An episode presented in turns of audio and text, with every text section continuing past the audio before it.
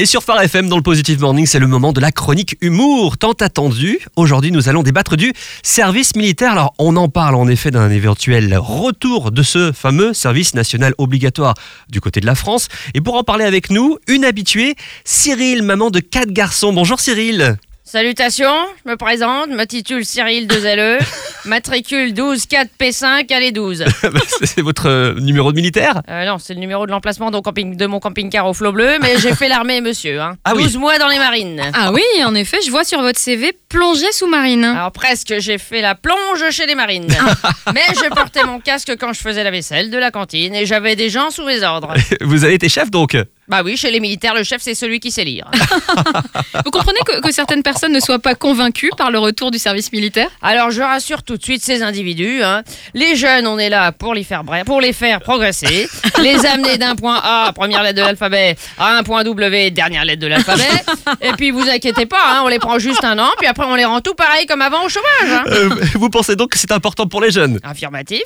Ce qu'il faudrait, c'est attirer les jeunes avec un concept de télé-réalité, genre La bataille est dans le pré sur M6 ou Secret Défense Story sur TF1. En tout cas, si ça revient, moi j'inscris direct mes quatre fistons Kevin, Dylan, Brandon et Ryan. Et j'espère bien que Ryan fera une opération survie et surtout qu'il se perdra. Mais enfin, vous pouvez pas dire ça. Bah si, comme ça on pourra dire il faut sauver le soldat Ryan. T'as compris? Comme le film. Ah, j'adore Mel Gibson. Mais je crois que c'est Tom Hanks, hein, mais c'est pas grave. Vous avez donc de bons souvenirs de cette période militaire? Chef, oui chef, parce que les militaires ça perd pas de temps avec les bavardages. T'as un problème? Race. Euh, Race? Bah oui, euh, race, rien à signaler. t'avais pas intérêt à la ramener, hein. Je me souviens, il y a un gars à lunettes qui a posé une question au commandant. Il lui a fichu un coup sur le visage, ça lui a fait des lentilles. Et puis on était tous mélangés, hein. J'avais un pote de chambré, fils de grand patron. Ah. Je me souviens, il avait des valises très chic avec son nom dessus. Euh, comment il s'appelait déjà Euh, Louis quelque chose. Louis Vuitton, voilà. Très sympa le gars. Vous avez donc de beaux souvenirs avec vos camarades militaires? Ah oui, oui, il y avait même des gars de, de l'étranger. On avait un grand Suédois.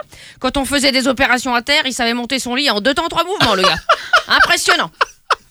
Ah, et puis, euh, je me souviens des uniformes, hein, c'était pratique. hein. Une tenue d'été, une tenue d'hiver. On parle pas chiffon et froufrou. Hein. C'était même écrit sur un panneau.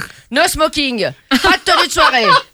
Voilà. Et vous avez reçu une formation lors de votre service militaire ou un enseignement théorique? Les deux, mon colonel. On a parlé stratégie militaire et histoire de France. J'ai appris le débarquement en 44. Pourquoi en Normandie? Bah parce que c'est plus facile que de se garer à Paris. Et le plus important qu'on peut pas dialoguer avec un berger allemand, même si t'as pris allemand en première langue au collège. Allez, je vous laisse. En parlant de collège, faut que j'aille chercher les miens. J'ai rapporté mon clairon pour qu'il me retrouve plus facilement à la sortie. Merci beaucoup Cyril Merci Cyril. alias bien entendu Sandrine Richen que vous pouvez retrouver sur sa page Facebook Sandrine Richen R-Y-C-H-E-N